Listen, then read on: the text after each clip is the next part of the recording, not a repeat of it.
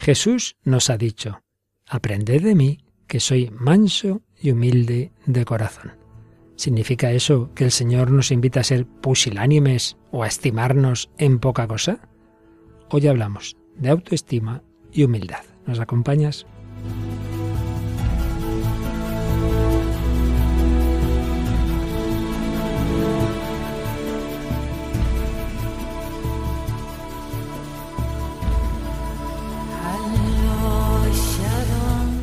El hombre de hoy y Dios, con el padre Luis Fernando de Prada. Un cordialísimo saludo, muy querida familia de Radio María, aquí en estos días previos a la Navidad, aquel que siendo Dios se hizo hombre, aquel que quiso nacer en un pesebre, nos invita a ser humildes. Pero ser humildes no significa que creamos que somos una porquería, no, no, no. Hemos sido amados, elevados a la gracia, redimidos, precisamente si Dios se ha hecho hombre por nosotros, es que ser hombre es algo que vale la pena.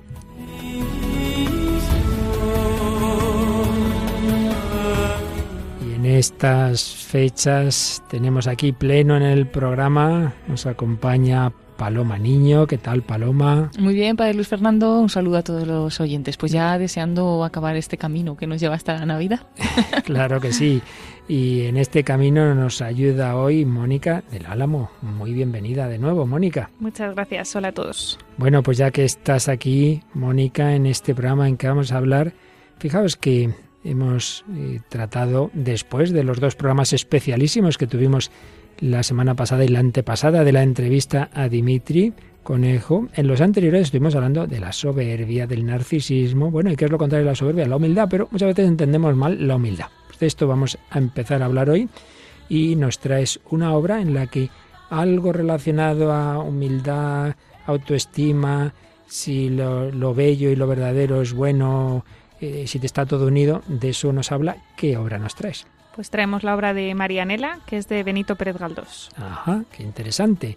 Y una película de cine, mucho más reciente evidentemente, que esta novela de Galdós, y con mucha música, es un musical con una música muy pegadiza. Ya estamos aquí viendo a estas dos chicas bailando sobre la mesa, me lo estoy viendo venir. Paloma, ¿qué canción, digo, qué película nos traes? Con muchas canciones. del Gran Showman del año 2017. Qué interesante, la verdad es que es muy interesante.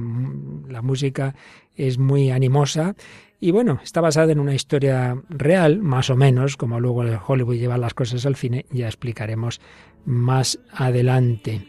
Y Paloma también nos trae, esto sí que es absolutamente real, un testimonio, ¿verdad? Sí, hoy vamos a hablar de Arouna, un joven natural de Costa de Marfil. Y luego, junto a la música que está en esta película del gran showman, traemos hoy a una cantante joven, argentina, católica, ya en alguna otra ocasión la hemos tenido aquí, quizá la tengamos presencialmente algún día. ¿De quién hablamos? Hablamos de Atenas y escucharemos su canción Contigo María. Atenas Bénica.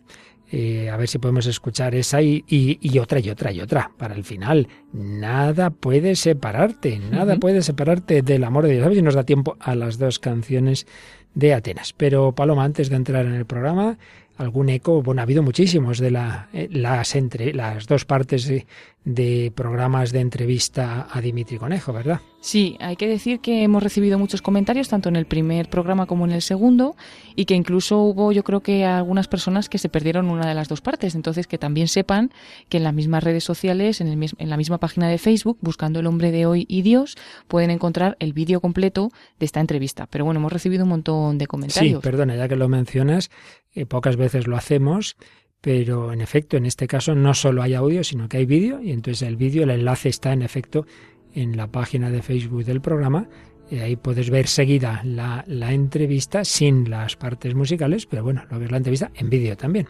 Y de esos comentarios, ¿cuál nos traes? Pues por ejemplo el de José Luis Domínguez, que nos dice, magnífico programa, ha hace rato, muy impactante este testimonio, qué bueno que los jóvenes buscaran a Dios.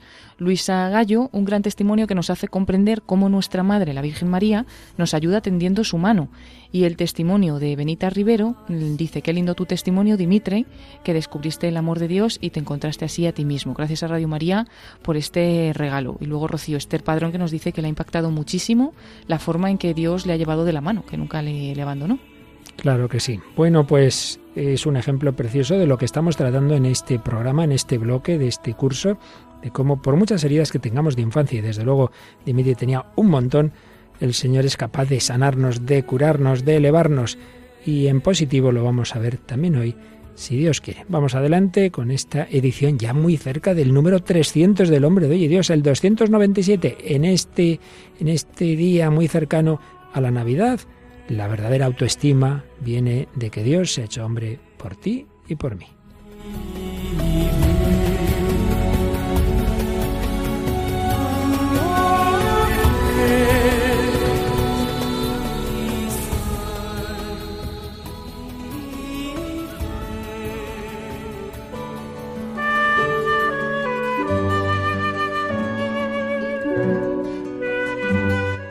Estamos citando mucho en este bloque a este profesor eh, que es a la vez filósofo y psicólogo eh, Martín Echavarría, que se basa mucho en Santo Tomás y luego pues también integra las aportaciones positivas de la psicología moderna y contemporánea. Pues bien, Santo Tomás de Aquino y que habla mucho, ya lo veíamos, de que la soberbia es el pecado capital de los pecados capitales, el que más daño nos hace al final, el que está debajo de todos los demás pecados, obviamente habla también de la virtud contraria, que es la humildad, la cual modera algo que todos llevamos dentro y que ya veíamos también, que las tendencias que Dios ha puesto en naturaleza son buenas, el apetito de la propia excelencia.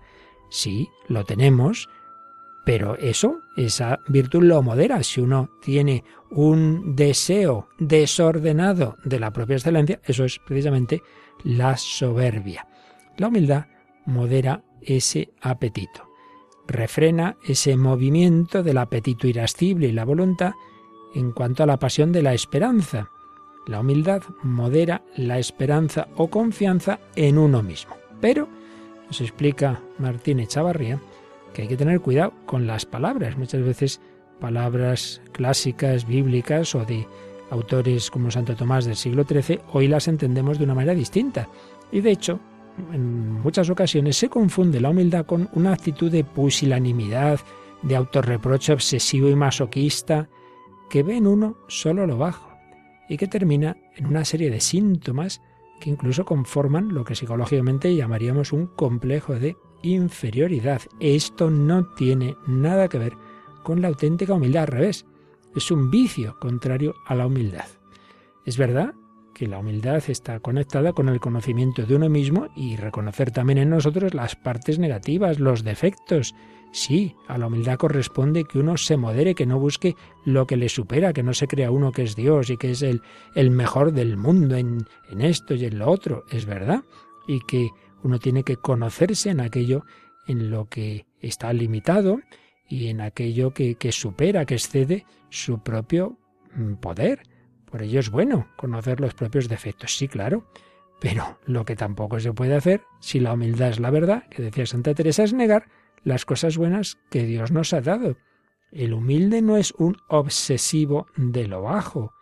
Si percibe lo que es defectuoso es porque tiene una sensibilidad especial para lo que es excelente, para lo que es perfecto, y percibe su inadecuación a ello. Pero por eso también sabe reconocer lo bueno en uno mismo y en los demás.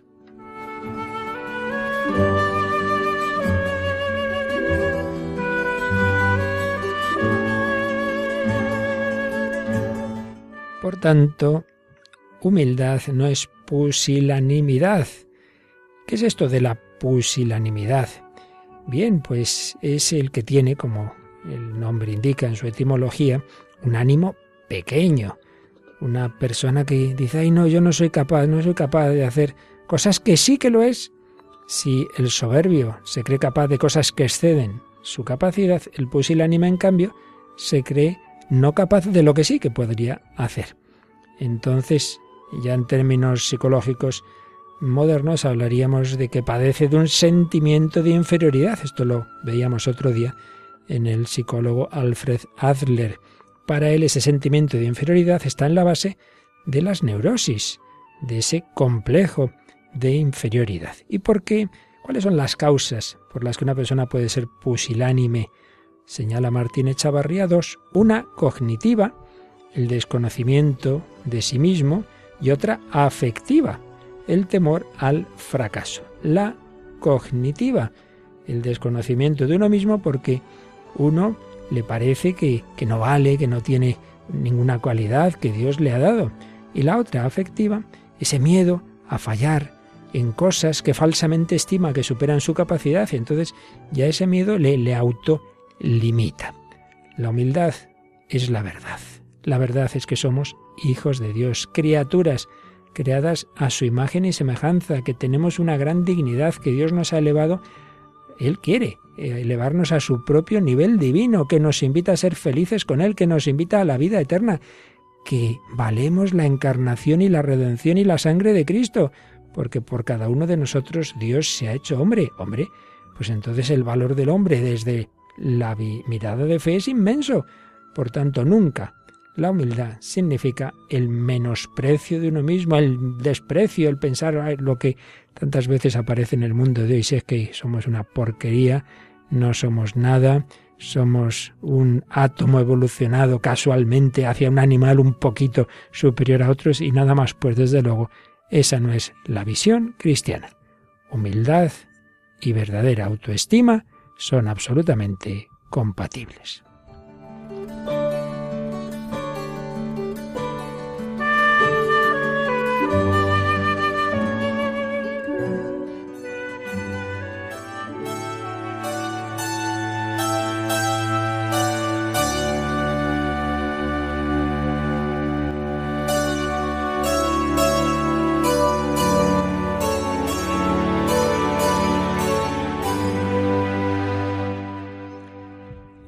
Humildad, que es la verdad, y la verdad para el cristiano viene sobre todo de lo alto, viene de la revelación, que por supuesto integra lo que nos dice la razón, teología y filosofía, razón y fe, psicología y moral.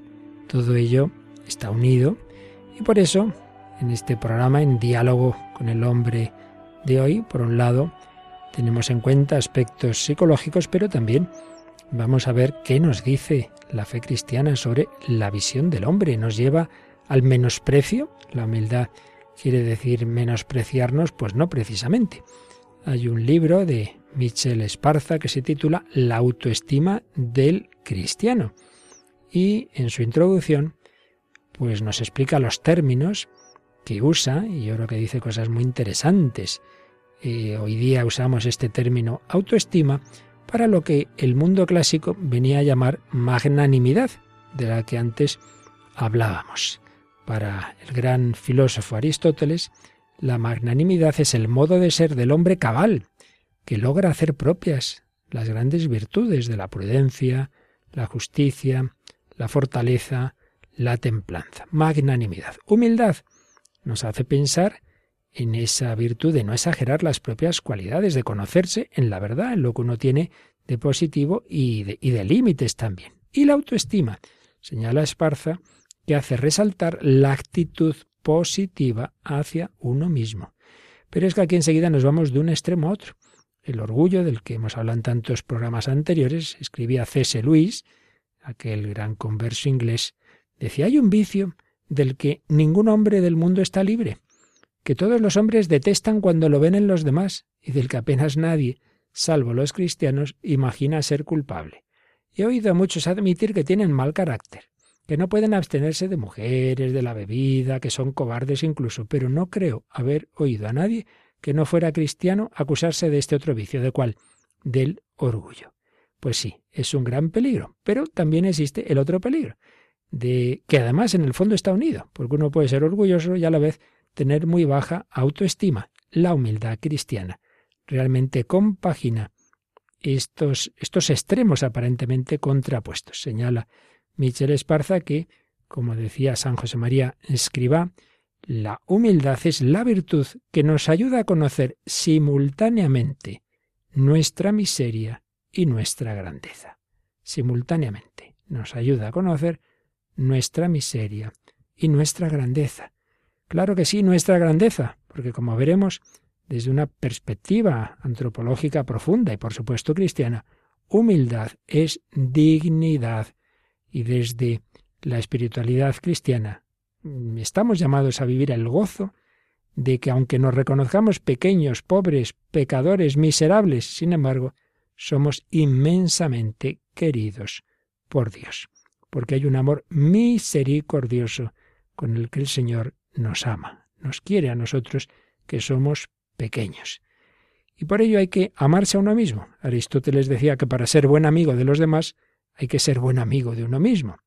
Hay personas que a lo mejor piensan que eso de amarse a uno mismo es egoísmo. Oiga, pues no se olvide usted de que Jesús dijo, amarás al prójimo como a ti mismo. En realidad, el recto amor a uno mismo y el amor propio egoísta son inversamente proporcionales. El individuo egoísta no es que se ame mucho, es que se ama mal o se ama poco. En cambio, el humilde tiene paciencia y comprensión con sus propias limitaciones, lo cual le lleva a tener la misma actitud comprensiva hacia las limitaciones ajenas. Por tanto, como iremos desarrollando en otros programas, hay una estrechísima relación entre ser amado, amarse a sí mismo y amar a los demás. Necesitamos ser amados para poder amarnos a nosotros mismos y así vivir en paz con los demás. Claro, si uno no está en paz con uno mismo, tampoco estará en paz con los demás. Nada nos separa tanto de los demás como nuestra propia insatisfacción. Una actitud conflictiva hacia uno mismo dificulta el buen entendimiento con los demás. Para empezar, porque es difícil que quien está absorbido por sus propias preocupaciones preste atención a los problemas del prójimo. Son ideas que sugiere en la introducción a este libro, La autoestima del cristiano, Michel Esparza. Pero bueno, antes de seguir, ya que llevamos un ratito con doctrina, vamos, Paloma, al cine. Vamos a esta película que nos traes hoy. Es la película del Gran Showman. Es una película dirigida por Michael Gracie, protagonizada por Hugh Jackman y basada en la historia real del fundador del circo Ringling Brothers and Barnum. Eh, la película ganó el Globo de Oro a la mejor canción por This Is Me y recibió también nominaciones a mejor actor de comedia o musical, a mejor película de comedia musical y también a mejor canción en los Oscar. Eh, una película bueno que ha tenido pues mucho éxito y como un poquito alguna idea sobre la sinopsis, sobre qué trata, Barnum, que es el protagonista, es un inteligente y manipulador personaje, es además padre de familia del siglo XIX que queda desempleado después de que la empresa para la que trabaja cae en bancarrota.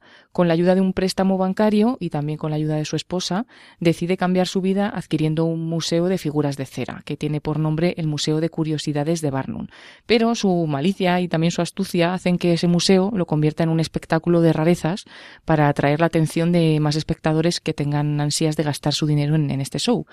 Mm, por ejemplo, la mujer barbuda, el hombre más diminuto, los mejores trapecistas, son algunos de los que incluye dentro de su espectáculo, cambiándole el nombre por el circo de Barnum. Estas personas poco usuales se sienten aceptadas por cierta parte del público y también pues la película nos ayuda a ver ese enfoque de cómo la sociedad a veces juzga a las personas solo por las apariencias. Y bueno, ahí entra toda una historia de amor, de amistad, eh, de alcanzar metas, etcétera.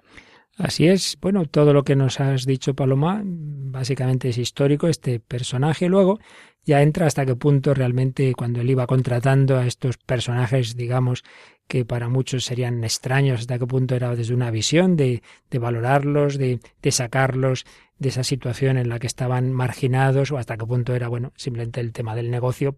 Según parece, la película pone todo demasiado bonito, quizá pues eso era más interesado él de lo que ahí puede aparecer, pero bueno, aquí lo que nos interesa ahora es que en esa película hay algo muy, muy, muy bueno y es que personas con defectos físicos, psíquicos, que se sentían marginados, etcétera, pues realmente van encontrando una autoestima, van encontrando una valoración, van encontrando que pueden hacer cosas muy útiles. Y precisamente has mencionado esa canción, This Is Me, y que aparece en la película. ¿En qué momento? Bueno, pues este hombre que, que ha hecho ese, ese circo con, con ellos, pues hay un momento dado en que, ante las críticas de que es una cosa demasiado populachera y tal, pues tiene también a una cantante de, que viene de un país de, Europa, del norte de Europa, una mujer de gran calidad, eh, que canta en la ópera y realmente todo el mundo queda impresionadísimo. Eso sí que tiene calidad, pero tienen una recepción con ella y personajes de la alta sociedad.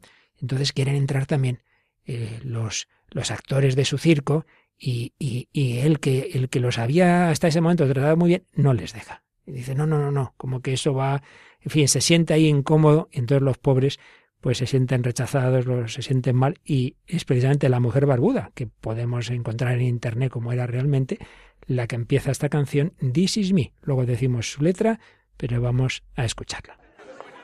No es sencillo valorar la riqueza y los privilegios cuando uno ha nacido con ellos.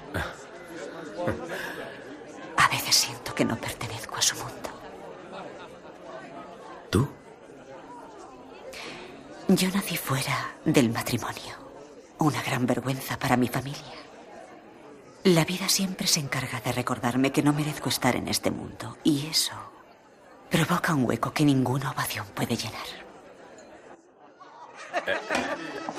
Señor Phineas, Dios, ¿cómo canta esa mujer? ¿Le gustan los hombres con uniformes? Seguro que sí. ¿Qué, qué hacéis aquí? Tenéis función dentro de una hora. Tiempo suficiente para tomar tres copas, ¿verdad? ¿Qué? No, no, no, Lady.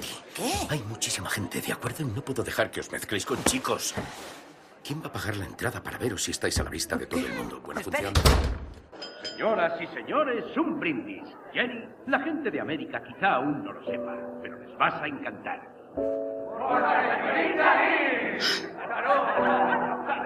Oíamos primero a esa actriz europea que dice esas palabras hablando con Barnum y luego, pues cuando llegan los actores del circo a los que, como hemos oído, les cierra la puerta en las narices y empieza a cantar.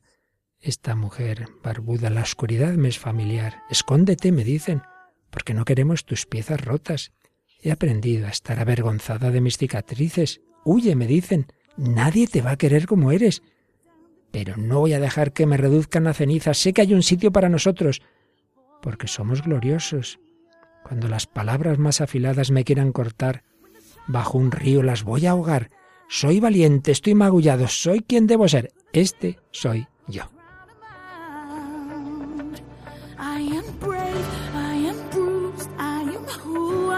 To be. This is me.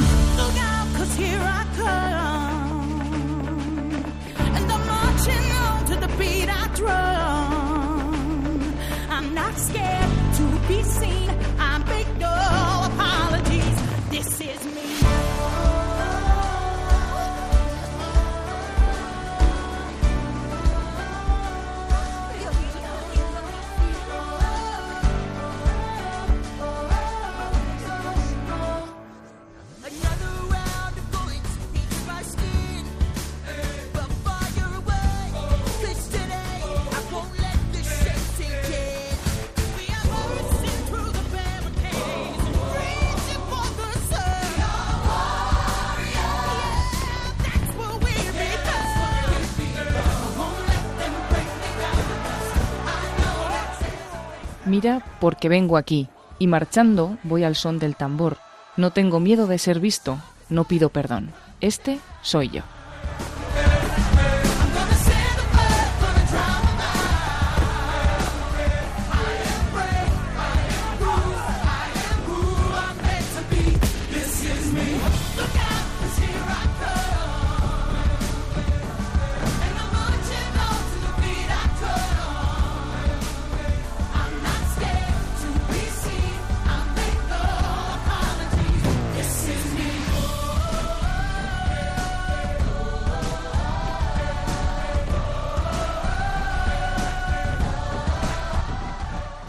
Otra ronda de balas golpea mi piel.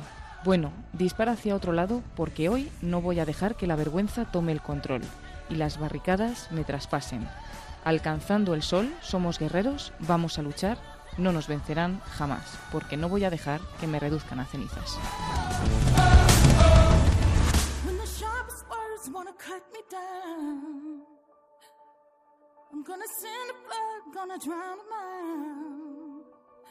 This is brave, this is bruised, this is who I'm meant to be, this is me.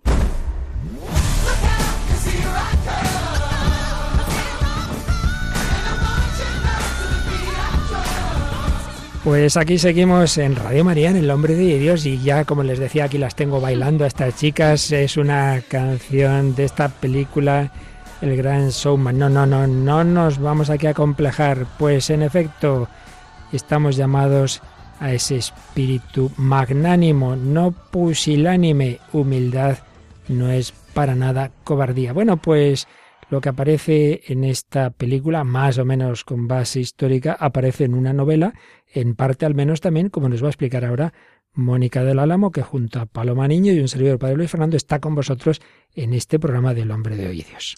Sí, pues traemos esta obra de Marianela, de Benito Pérez Galdós, este autor que nace a mediados del 19, pero que escribe sobre todo eso, más bien a finales, ¿no? En esa última década. Y es verdad que esta historia tiene como puntos en común con, con la película del Gran Showman. Eh, por una parte, eh, pues porque la historia de Marianela es la historia de una huérfana, de una chica que es así muy, pues muy fea, muy chiquitita, que se ha quedado raquítica por un accidente que tuvo al parecer y que todo el mundo la desprecia, todo el mundo, menos un lazarillo, un chico, al parecer muy guapo, Pablo, que, y además muy bueno, ¿no? Que, que, es ciego de nacimiento. Entonces él es el único que no puede ver su, su fealdad y, y, la quiere muchísimo, ¿no? Porque esta eh, niña, Marianela, es muy buena, eh, bueno, canta fenomenal, tiene una sensibilidad increíble, ¿no? Está, pues, poco educada, ¿no? Poco educada, es así, su fe es, es como muy básica, un pelín supersticiosa, ¿no? O sea, como muy Sí, muy, muy del, pues la poca educación que ha tenido, ¿no? Y, y podíamos, yo, según hablabas, padre, según hablabas de la pusilanimidad de cognitiva, afectiva, yo decía, pues la pobre tenía un poco las dos, ¿no? Porque de alguna manera se cree que no tiene dones, porque claro, la gente se lo dice, ¿no? Y, y, también, pues afectivamente, que nadie la quiere, es que de verdad solamente ha sentido el amor de este chico, de, de Pablo, que está enamoradísimo de, de ella. O sea, que, ella era un poco como su lazarillo, ¿no? De, claro, de Pablo. era su lazarillo y, y él la conoce, pues eso, por, por lo que le cuenta, por lo que oye. Entonces, eh, por ejemplo... Pero claro, nunca ha visto su cara. Nunca ha visto su cara, sí.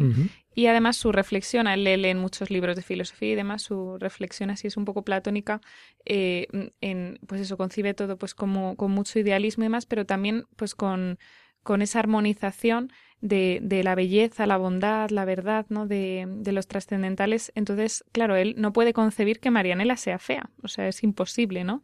De hecho, eh, tienen algunas conversaciones así muy, muy curiosas porque, bueno, en, eh, al principio, pues Pablo, viendo así como su incultura y tal, dice, tus disparates, con serlo tan grandes, me cautivan, porque revelan el candor de tu alma y la fuerza de tu fantasía. Todos esos errores responden a una disposición muy grande para conocer la verdad, a una poderosa facultad tuya, que sería primorosa si estuviera auxiliada por la razón y la educación. Entonces está como preocupada así un poco por su educación, pero dice, jo, es que tienes unos dones, dice, tu alma está llena de preciosos tesoros, tienes bondad sin igual y fantasía seductora. De todo lo que Dios tiene en su esencia absoluta, te dio a ti parte muy grande, bien lo conozco. No veo lo de fuera, pero veo lo de dentro, y todas las maravillas de tu alma se me han revelado desde que eres mi lazarillo, eso de alguna manera pues él puede ver como esta bondad, esta belleza que ella tiene, be belleza interna pero no la externa, ¿no? De hecho cuando pues alguna vez eh, su padre pues lee, filosofía y demás, pues él le dice al padre, ¿no? Dice, bueno, el padre le dice, tú no puedes comprender lo que es la, belleza y dice él, pues sí, yo tengo una idea, dice, eh, no, no hay más que una sola belleza y esta ha de servir para todo. Dice, no me hacen falta los ojos para esto, yo le dije a mi padre, concibo un tipo de belleza encantadora, un tipo que contiene todas las bellezas posibles. Ese tipo es la Nela. Nela es como llaman cariñosamente a Marianela. Y claro, su padre pues se, se echa a reír, ¿no? Porque dice, madre mía. Y dice, pero sí, tú eres la belleza más acabada que se puede imaginar. ¿Cómo podría suceder que tu bondad, tu inocencia, tu candor, tu gracia, tu imaginación, tu alma celestial y cariñosa, que ha sido capaz de alegrar mis tristes días, ¿Cómo podría suceder? ¿Cómo que no estuviese representada en la misma hermosura? Claro, ella ah, también dice, este pobre no sabe cómo soy, ¿no? Ella se ve reflejada en el, en el charco, en el, pues eso, en el agua y demás, y dice, bueno, quizás no soy tan fea como los otros dicen. De alguna manera en, ve en el amor que tiene hacia el Pablo un poco más su belleza, pero basa toda su belleza en eso. Bueno, de alguna manera ella dice, bueno, este hombre vive confundido, pero se siente querida, ¿no? Se siente amada, ¿no? Y, y bueno, ¿qué pasa? Que llega un, un oftalmólogo muy famoso que eh, le eh, hace como que, que, le habla a Pablo de que puede recuperar la vista.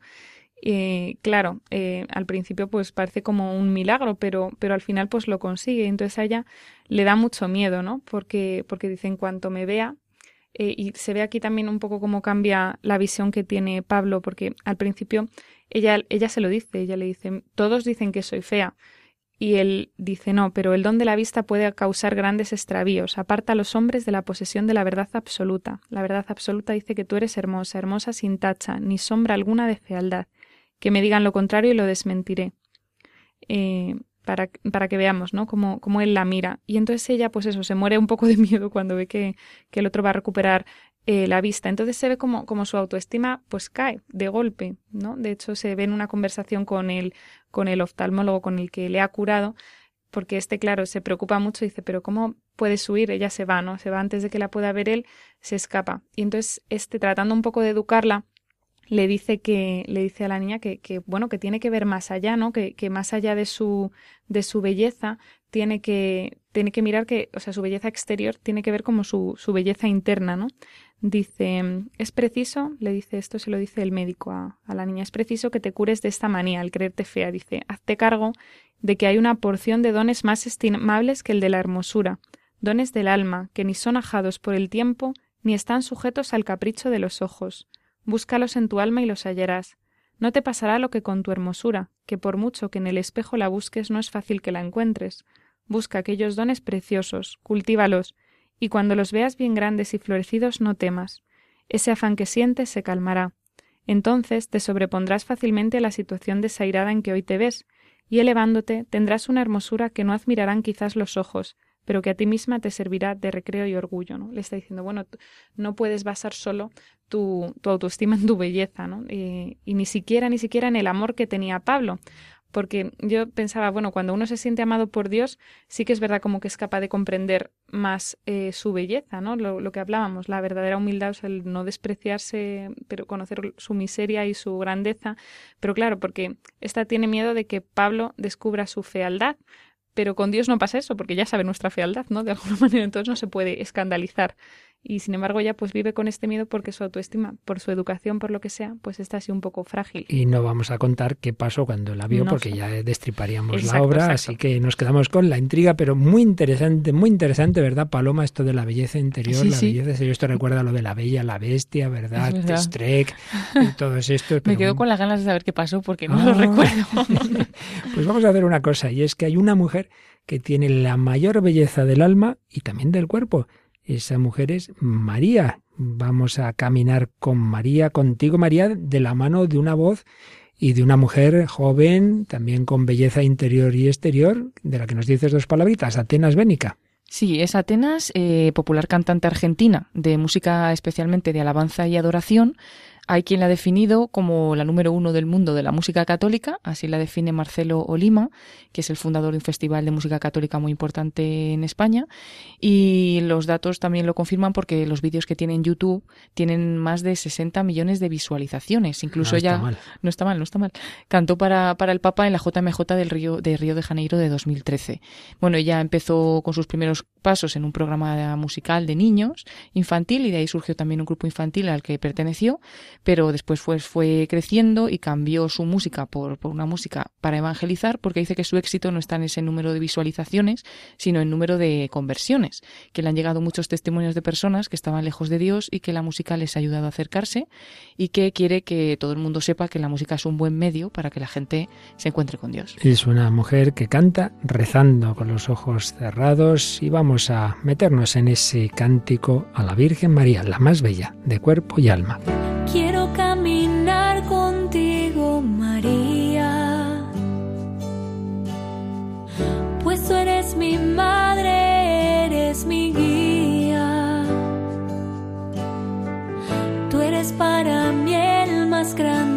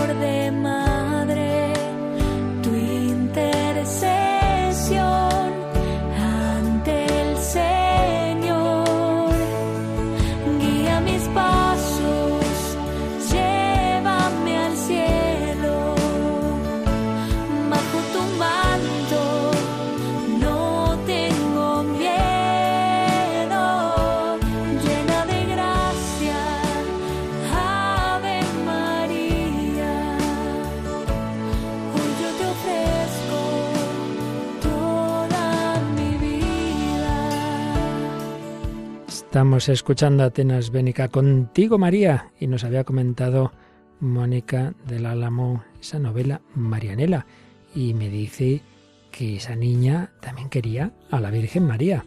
Sí, de hecho su, su modelo de la belleza perfecta era la Virgen María, ¿no? Y lo menciona muchas veces así como a su manera, pero es curioso porque también para ella era el modelo de, de perfección, de bondad y de belleza.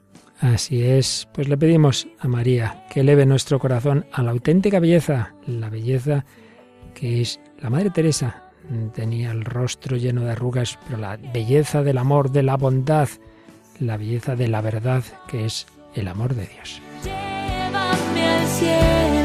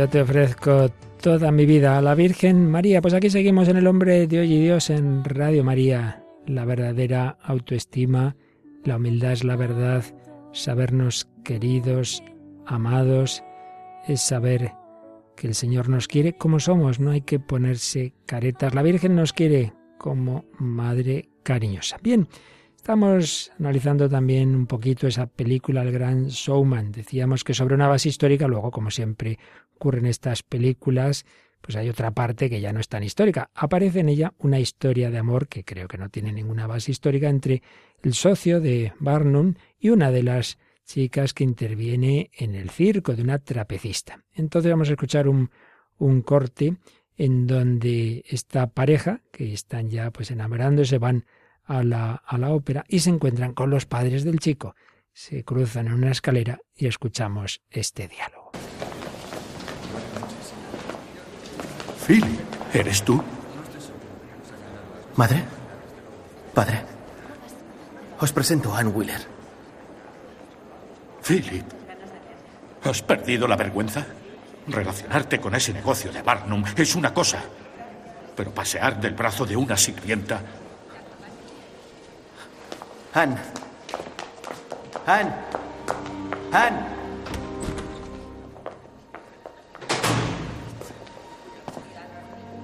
¿Cómo te atreves a tratarla así? Olvidas cuál es tu posición, Philip. ¿Mi posición? Madre, si esta es mi posición, no la quiero para nada.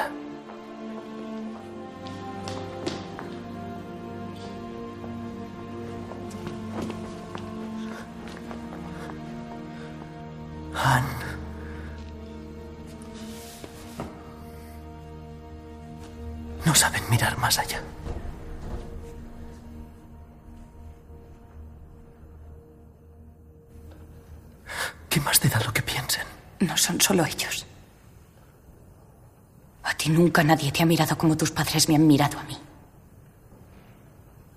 Como todo el mundo nos miraría.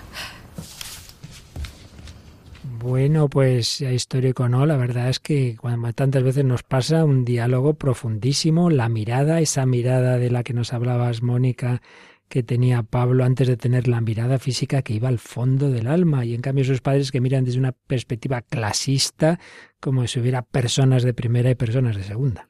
Y lo que hablábamos también de, de que está muy ligada la, la autoestima a- al sentirse amado, ¿no? O sea, es verdad que lo más puro quizá, bueno, quizá no, es sentirse amado, pues eso, saber que somos amados por Dios, ¿no? Independientemente de cómo seamos.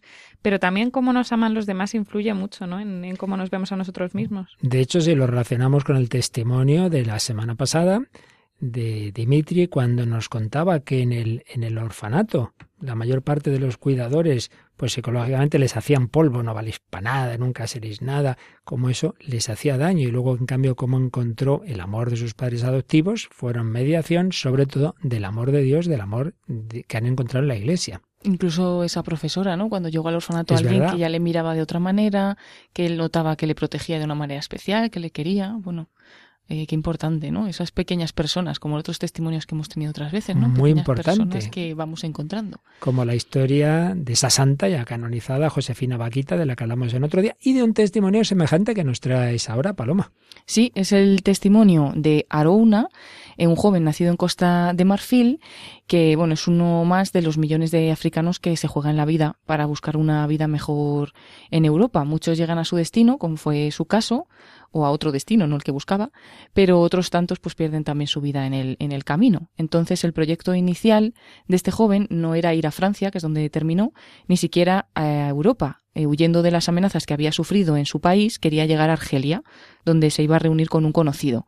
Sin embargo, al pasar Burkina Faso, fue consciente de que el paso a través de Mali era muy peligroso, los tuareg conocían esas rutas y atrapaban a los inmigrantes para luego revenderlos como esclavos.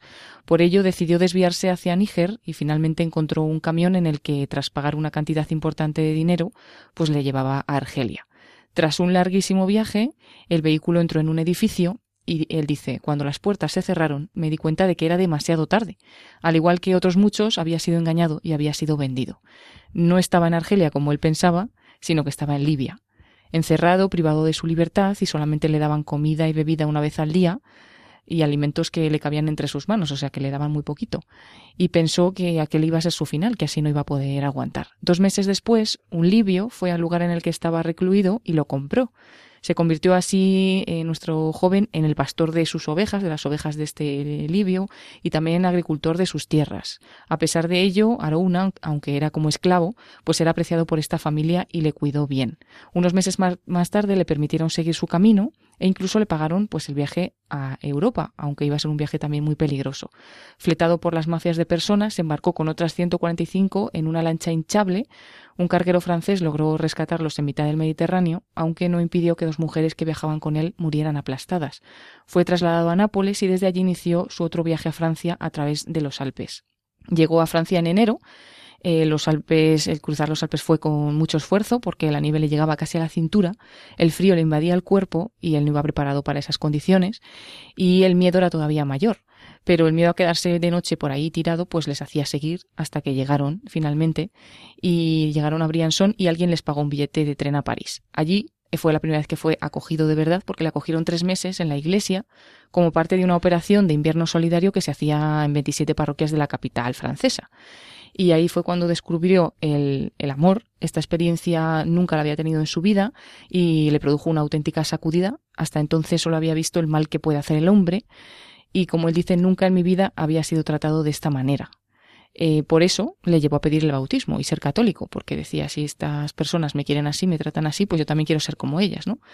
Araúna pidió así el, bautismo, los sacerdotes le acompañaron, los de su parroquia, en los primeros pasos de la fe católica, y ahora, aunque tiene todavía una perspectiva de una vida muy dura, confiesa que cuando se sienta y piensa en su vida, cree que Dios es fuerte y es bueno y incluso pues ha querido también hacer él algo por los demás y ha ido como camillero en una peregrinación a Lourdes. Ha sido el único viaje que ha hecho en su vida, no de huida, sino pues un viaje de verdad de felicidad para ayudar a los demás.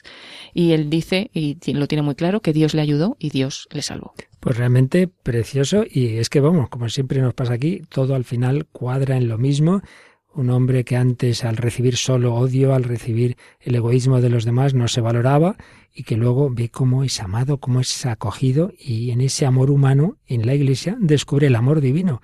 Y, y, entonces dice, hombre, si me quieren así, yo quiero hacer lo mismo con los demás. He recibido amor, lo quiero dar. Esa es la perspectiva cristiana.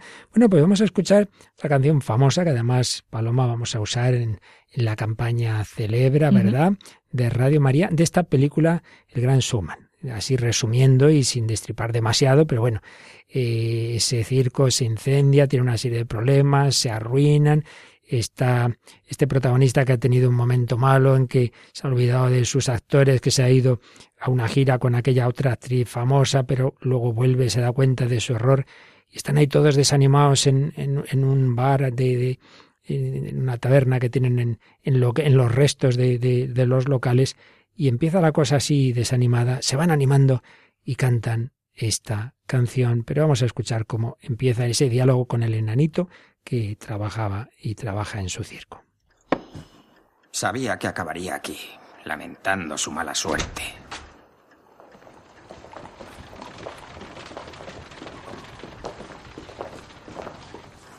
Mirad, si habéis venido a cobrar el dinero ha volado, todo. No queda nada. Cállese, Barnum. No lo ha pillado. Nuestras madres se avergonzaban de nosotros. Nos ocultaron toda la vida. Y usted nos sacó de las sombras. Ahora usted también nos deja en la estacada. Tal vez sea un farsante. Tal vez solo pretendiera ganar dinero fácil. Pero nos ha convertido en una familia. Y el circo era nuestro hogar. Y queremos recuperarlo.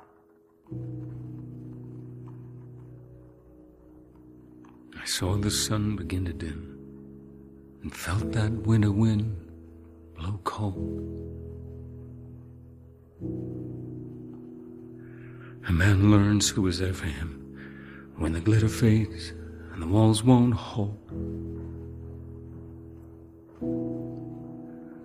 Cause from that rubble, what remains can only be what's true.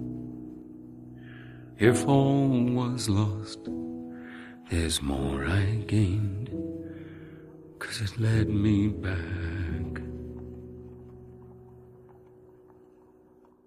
Vi que el sol caía ya, sentí el invierno, el viento enfriar. Cuando el brillo se desvanece y las paredes no resisten, un hombre aprende quién está con él, porque ya solo quedan escombros, solo puede ser lo que es verdad. Si todo estaba perdido es más lo que yo gano porque me llevo de vuelta a vosotros, de ahora en adelante. Estos ojos no serán cegados por los focos, de ahora en adelante. Lo que ha esperado hasta mañana empieza esta noche, esta noche. Deja que esta promesa en mí comience como un himno en mi corazón. De ahora en adelante. De ahora en adelante, from now on. Bebí champán con reyes y reinas, los políticos alababan mi nombre, pero esos son los sueños de otro, las trampas del hombre en que me convertí.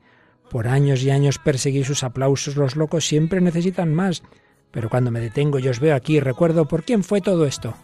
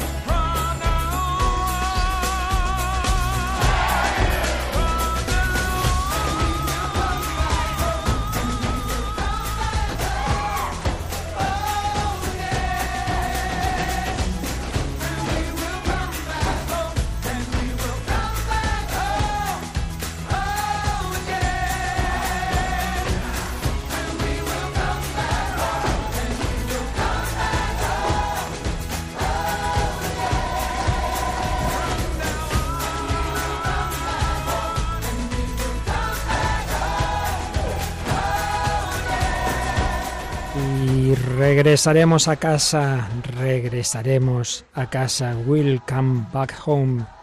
La casa que es el corazón de Dios que nos mira siempre con amor.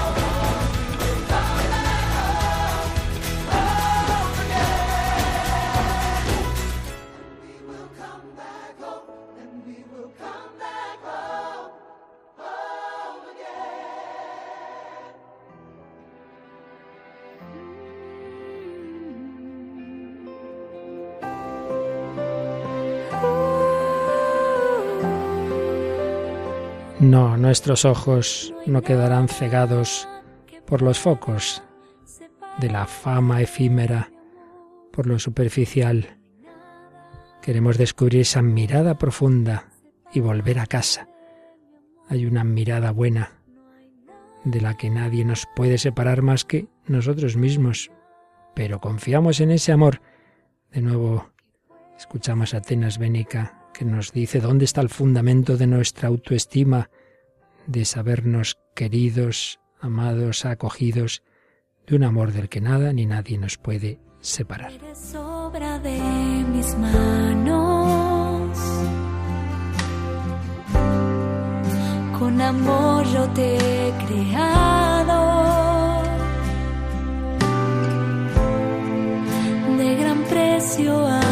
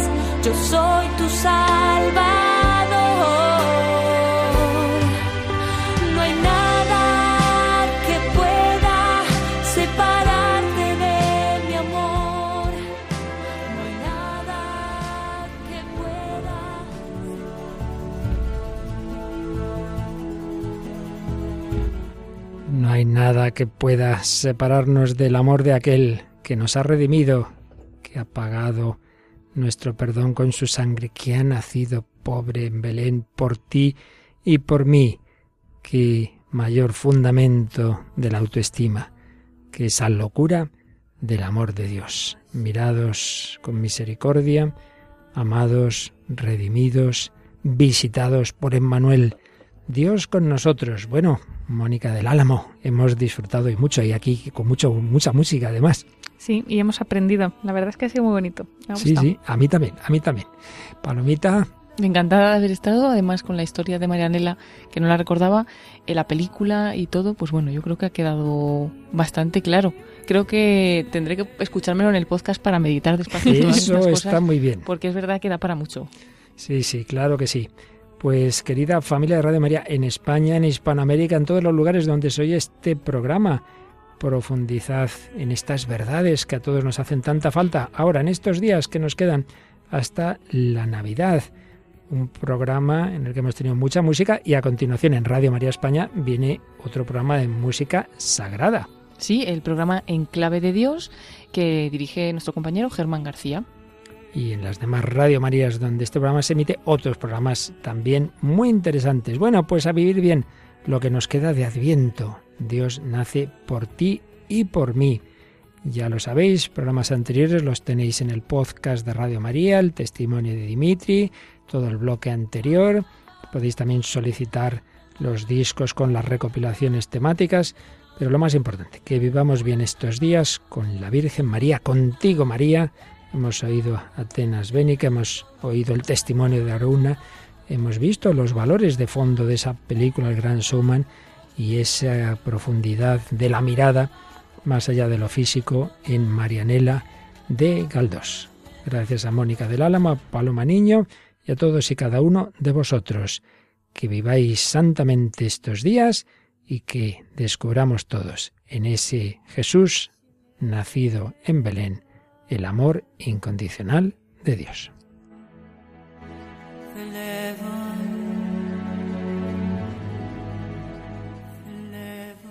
Así concluye El hombre de hoy y Dios, Un programa dirigido en Radio María por el Padre Luis Fernando de Prada.